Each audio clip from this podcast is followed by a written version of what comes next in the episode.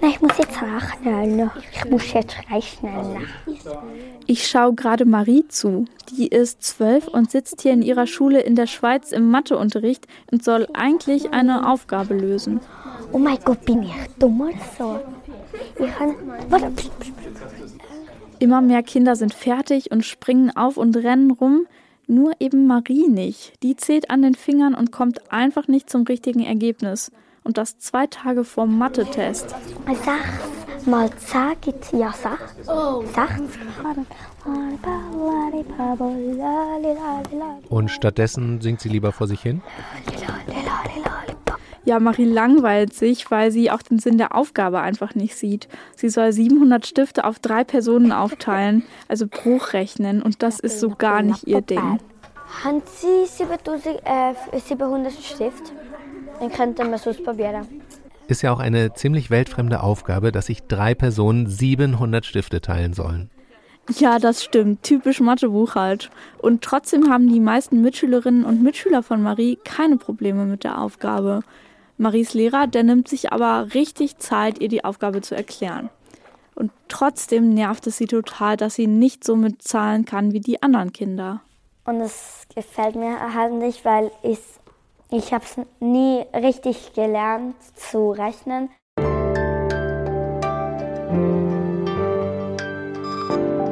Ich bin Max Rauner und Sie hören Woher weißt du das von Zeitwissen. In dieser Episode geht es darum, wie es ist, wenn Zahlen zum Gegner werden. Wenn man Schwierigkeiten hat zu rechnen, zum Beispiel Preise zu vergleichen oder meinetwegen auch 700 Stifte zu verteilen. Vielleicht hat man auch manchmal das Gefühl, irgendwas im Kopf stimmt da nicht. Meine Kollegin Katharina Kunert hat die zwölfjährige Marie Ajato begleitet. In ihrer Familie ist Rechenschwäche sehr verbreitet und hat auch einen Namen bekommen, Dyskalkulie. Im zweiten Beitrag kommen wir zu den Buchstaben. Zeitwissen-Redakteurin Katrin Zeug erzählt von ihrer eigenen Lese-Rechtschreibschwäche, welche Probleme sie damit in der Schule hatte und wie sie trotzdem Journalistin wurde.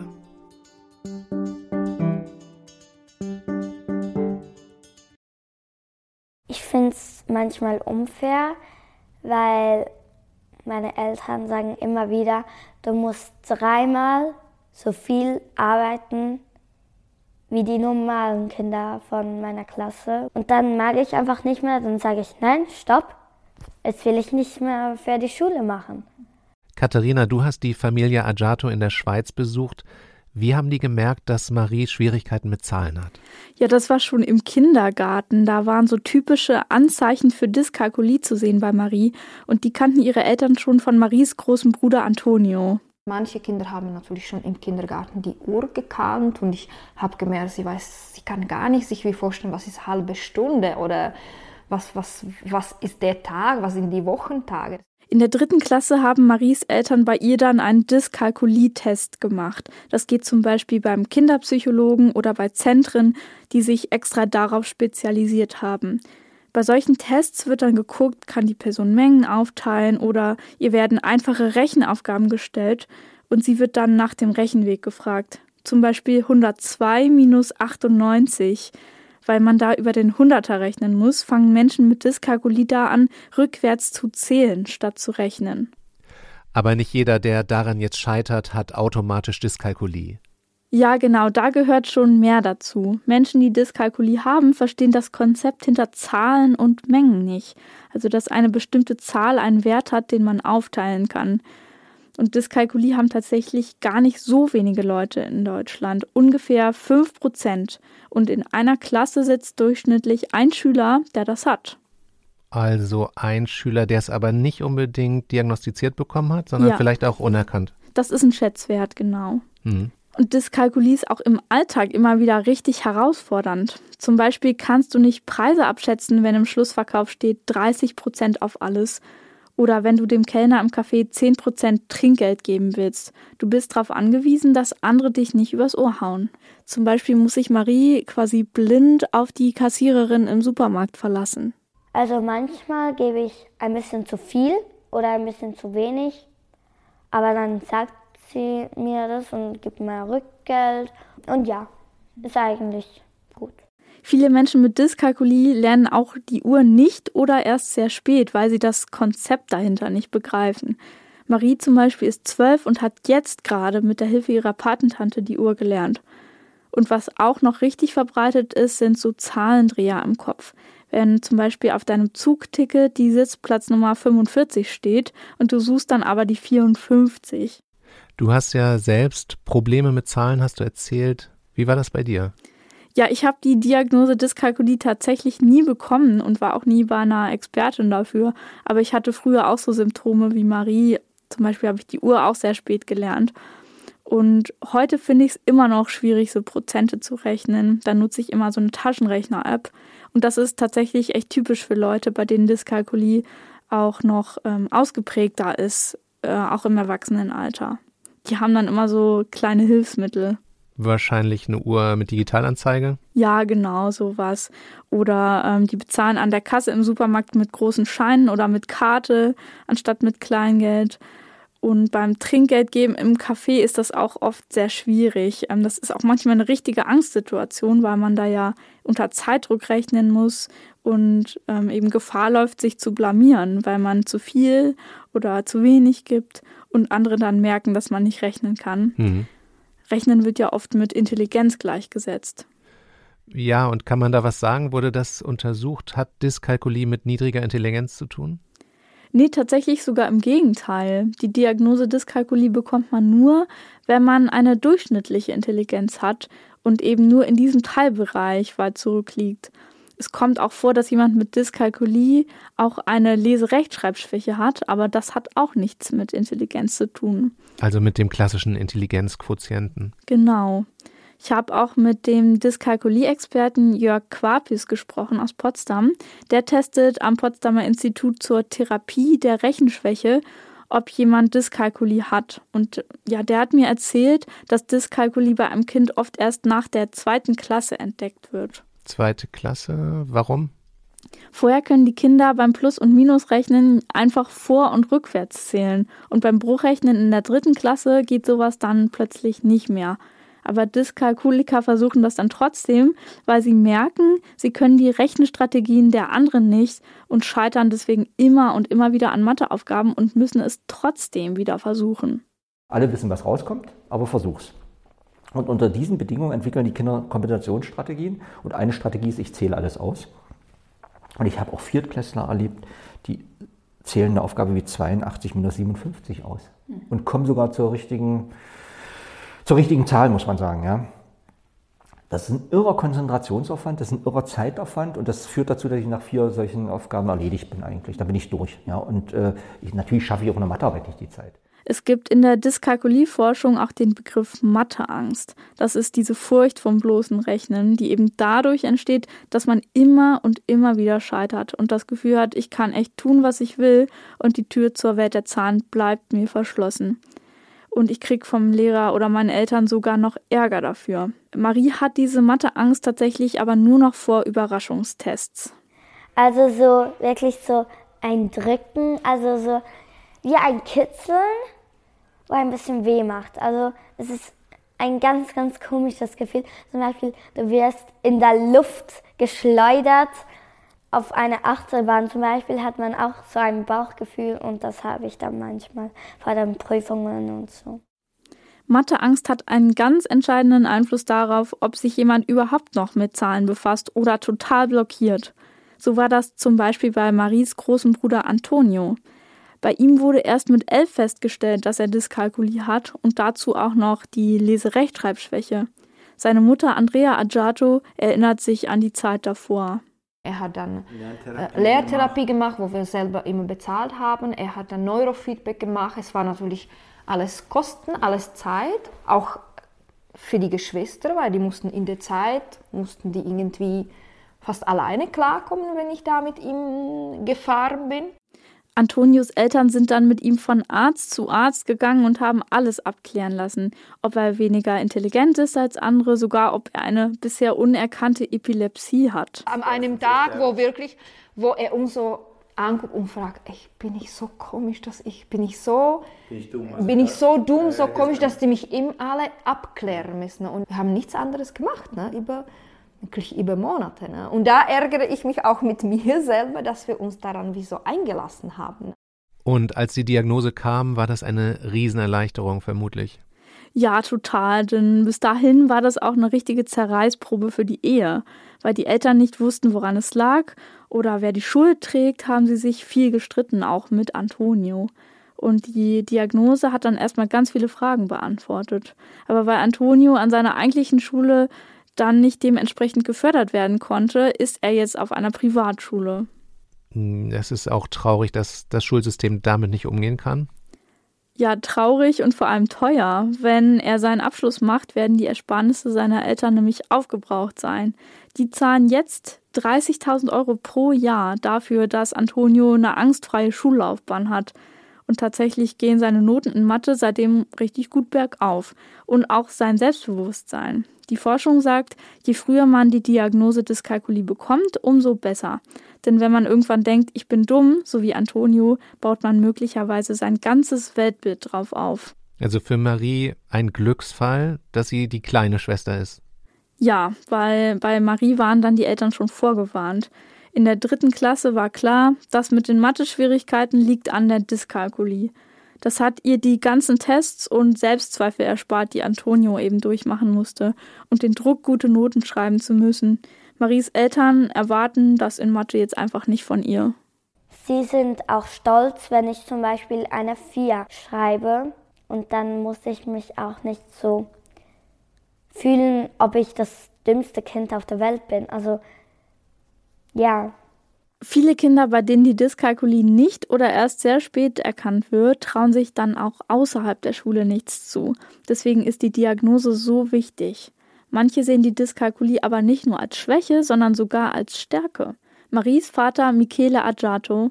Wir haben als Norm in der Gesellschaft, dass ein intelligenter Mensch gut rechnen kann, gut lesen und schreiben kann. Und wenn das nicht der Fall ist, ergo, der Mensch ist nicht intelligent. Und das ist ein kompletter Schwachsinn. Insbesondere, weil es sich immer wieder beweist, dass diese Menschen halt andere Talente haben, die in der Schule nicht gemessen werden. Wie misst du Sozialintelligenz oder empathische Intelligenz? Marie hat hohe emotionale Kompetenzen, würde ich auch sagen. Ich habe das selbst in der Klasse gesehen, dass sie sehr darauf achtet, auch die Kinder mit einzubeziehen, die sonst ausgeschlossen sind. Sie ist zum Beispiel auch Klassensprecherin. Und sie hat noch ein Talent, für das sie ganz viele Gleichaltrige beneiden. Also im Tanzen habe ich schon sehr viel erreicht. Ich tanze seit ich drei bin. Und jetzt bin ich schon in einer Talentsgruppe. Beim Singen habe ich auch schon viel erreicht. Ähm, ich habe jetzt schon das letzte Jahr und das Jahr versucht, eine Prüfung zu machen, dass ich noch eine höhere Stufe erreichen kann. Aber die habe ich immer noch nicht erreicht. Aber ich glaube nächstes Mal. Was Marie da erzählt, kommt tatsächlich gar nicht so selten vor bei Kindern mit Dyskalkulie. Wenn sie ein besonderes Talent haben, haben sie das Potenzial darin, richtig erfolgreich zu werden. Sie sind es nämlich gewohnt, weiterzumachen, wenn sie mal scheitern und härter an sich zu arbeiten als andere. Das hat Marie auch vor zwei Jahren bei einem Gesangswettbewerb gemacht. Eigentlich sollte man da nur ein Lied auswendig lernen. Marie hat aber selbst eins geschrieben und gewonnen. Und das ausgerechnet mit einem Song über Stress in der Schule.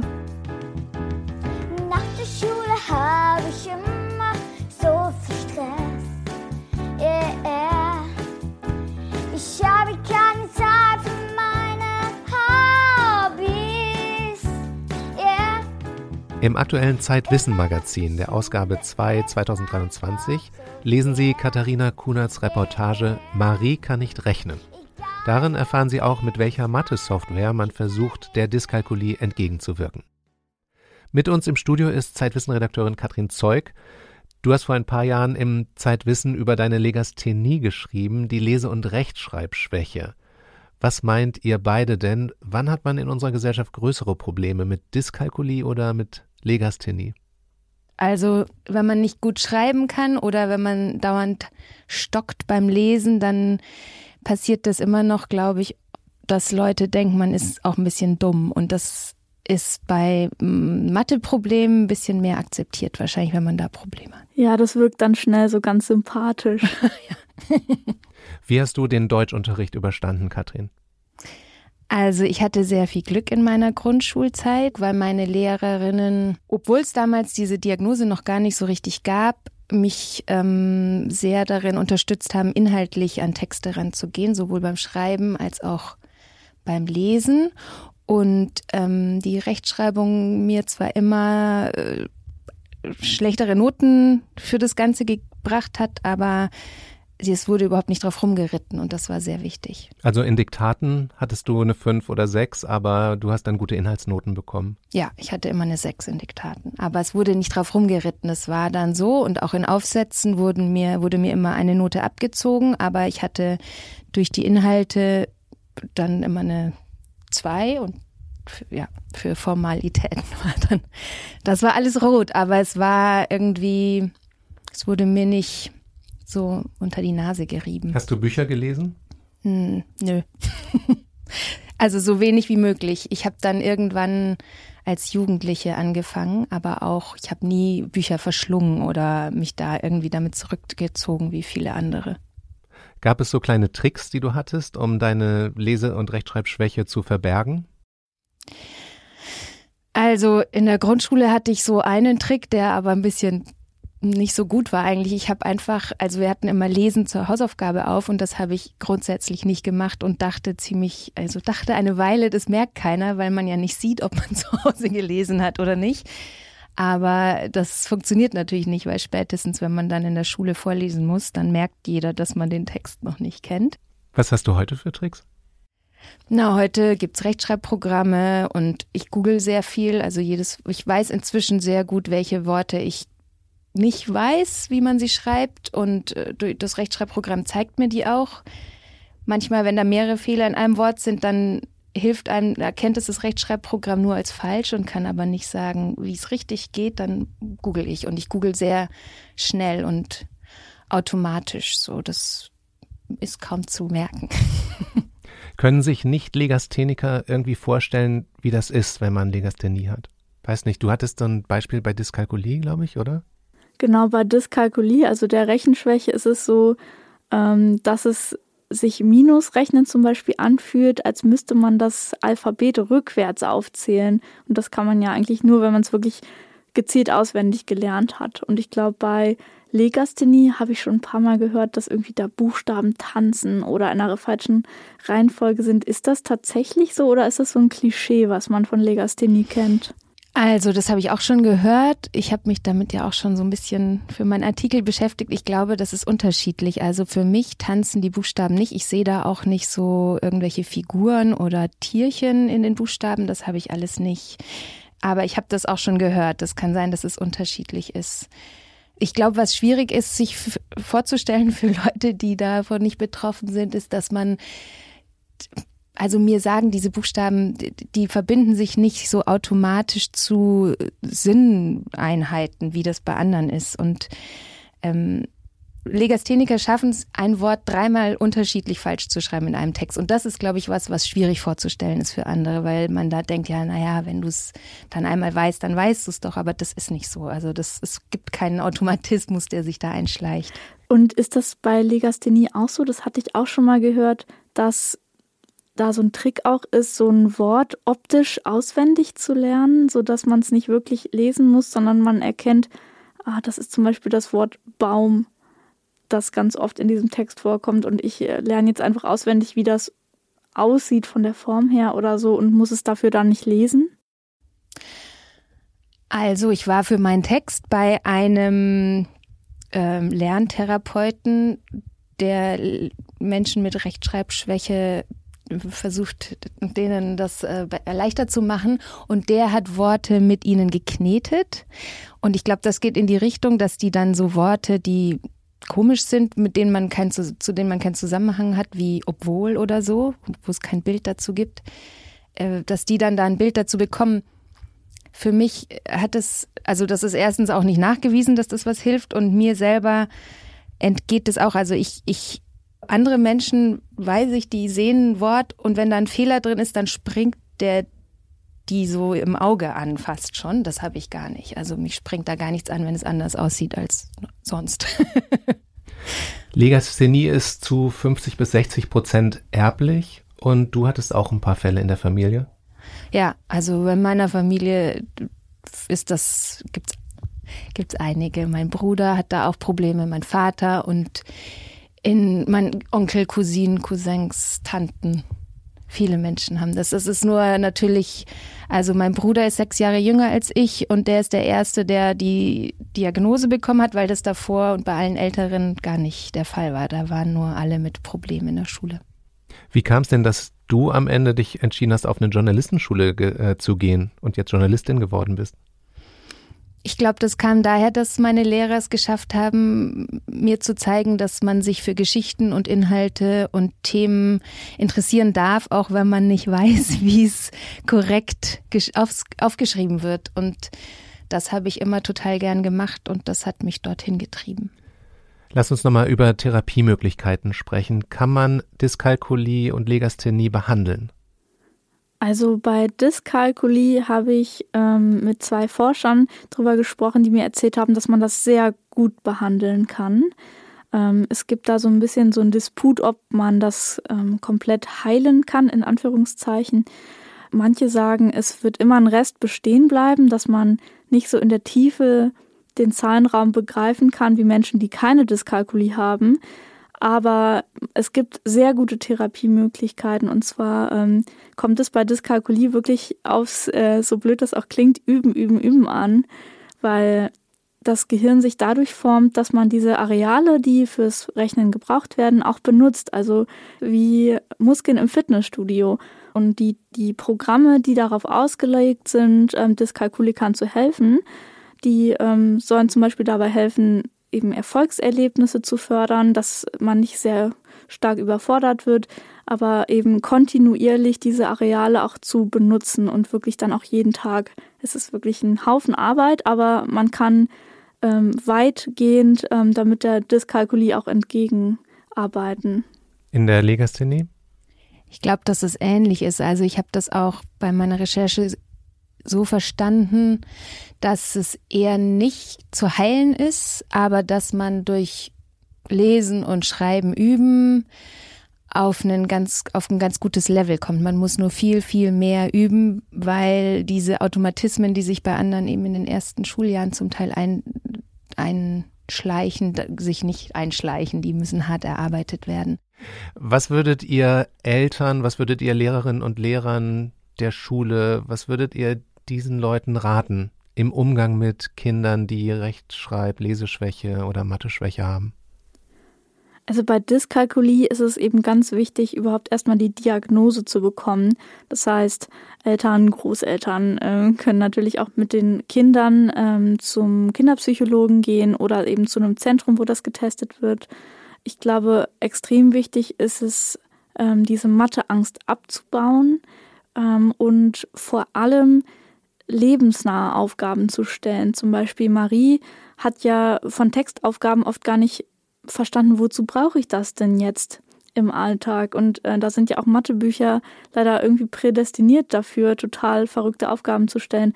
Und da macht es dann ähm, sehr viel Sinn, anzufangen, zum Beispiel mit Mengen einteilen, ähm, dass Eltern vielleicht anfangen, mit ihren Kindern zu backen, zu kochen und zu sagen, ähm, na, was schätzt du, was ist schwerer? Bei Legasthenie ist, denke ich, was wir am Anfang hatten, das ein großes Problem, dass sich die Kinder äh, als bisschen dumm vorkommen in der Schule und dann auch eben wahrscheinlich wie bei der Dyskalkulie auch schlecht fühlen und Angst bekommen. Und also bei meinem Bruder ist es dann auf alle anderen Fächer übergegangen. Das war nicht nur im Deutschen, sondern das war dann auch in Mathe und überall. Und ich glaube, da ist es wichtig, dass die Lehrerinnen und die Eltern aufpassen, dass dieses Gefühl bei den Kindern nicht ankommt. Weder, dass sie faul sind, noch dass sie dumm sind. Das sind die zwei großen Punkte, die da immer als erstes im Raum stehen. Und die machen natürlich kein gutes Gefühl, ähm, um in die Schule zu gehen und sind auch auch in der Forschung ist dieses, sind die seelischen Probleme, die da entstehen, die viel gravierenderen als das tatsächliche Rechtschreibproblem, mit dem man erwachsen wird. Was ist dein Bruder heute von Beruf? IT. Der macht was in der IT, verdient mehr als ich und ist ganz zufrieden. Katrin, dein Artikel, der ist ja schon vor einigen Jahren erschienen, den werden wir trotzdem nochmal verlinken in den Show Notes. Und äh, Katharinas Artikel über Dyskalkulie, den lesen Sie in der aktuellen Zeitwissen-Ausgabe.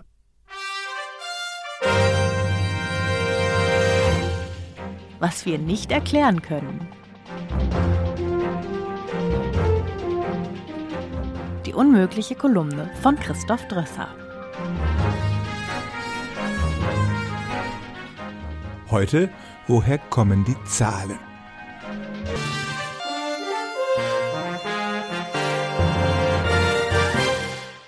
Die natürlichen Zahlen hat der liebe Gott gemacht, alles andere ist Menschenwerk, hat der Mathematiker Leopold Kronecker einmal über sein Fach gesagt.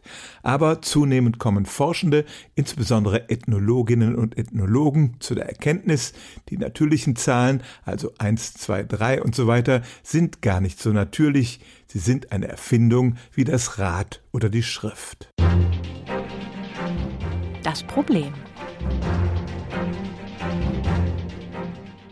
Vor etwa 42.000 Jahren hat ein Frühmensch in einer südafrikanischen Höhle etwa 20 parallele Kerben in den Wadenbeinknochen eines toten Pavians geritzt. Hat er oder sie vielleicht auf diese Weise etwas gezählt? Vor etwa 5000 Jahren gab es in Mesopotamien das erste uns bekannte schriftliche Zahlensystem. Wie kam die Menschheit dahin? Was wir schon wissen. Wir Menschen haben tatsächlich einen angeborenen Zahlensinn, den wir mit vielen Tieren teilen. Aber der ist ungenau. Wir können vielleicht 80 Punkte auf einem Blatt Papier von 100 unterscheiden, aber nicht 99 von 100. Auch Babys haben diese Fähigkeit schon. Es gibt heute noch menschliche Kulturen, etwa die Pidahan im brasilianischen Regenwald, die keine Wörter für präzise Zahlen haben, außer 1, 2, 3, vielleicht noch 4. Und manche Völker, zum Beispiel auf isolierten mikronesischen Inseln, haben sogar die Zahlen, die es bei ihnen einmal gab, wieder vergessen, weil sie in ihren kleinen sozialen Gemeinschaften nicht benötigt wurden. Eine Gesellschaft legt sich Zahlen zu, wenn sie komplex genug ist und zum Beispiel ausführlichen Handel betreibt. Diese Erfindung ist kein Produkt der Evolution, sie verläuft nicht zwangsläufig und Menschen mit Zahlen sind nicht intelligenter als Menschen ohne Zahlen was wir nicht erklären können. Präzise Zahlen wie 139 sind nicht einfach eine Erweiterung des unscharfen Zahlensinns, wie man vielleicht vermuten könnte. Das sieht man, wenn man Kinder beobachtet, die zählen lernen. Zuerst sind Zahlwörter 1, 2, 3, 4 und so weiter für sie sinnlose Wortfolgen, die sie auswendig lernen, wie ABC, die Katze lief im Schnee. Dann lernen Sie, Mengen abzuzählen, indem Sie auf jedes einzelne Ding zeigen und dazu ein Zahlwort sagen. Das letzte Wort ist dann die Antwort auf die Frage, wie viele Murmeln sind das? Aber selbst wenn Sie das können, fügt man eine Murmel hinzu und fragt, wie viele sind es jetzt, fängt das Kind wieder von vorne an. Bis es verstanden hat, dass die Zahlen ein System haben und sich unendlich fortsetzen, vergehen noch mehrere Jahre. Der Weg zum Zahlenverständnis ist lang und mühsam.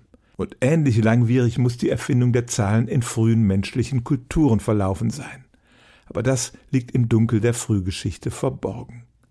Sicherlich wurde mit Fingern und Zehen gezählt, deshalb basieren fast alle Zahlensysteme auf der Zehn. Aber waren zum Beispiel die Zahlwörter für größere Zahlen früher da als die Schriftsymbole? Wie dieser Prozess genau vonstatten ging und wie lange er gedauert hat, das kann die Wissenschaft bis heute nicht erklären.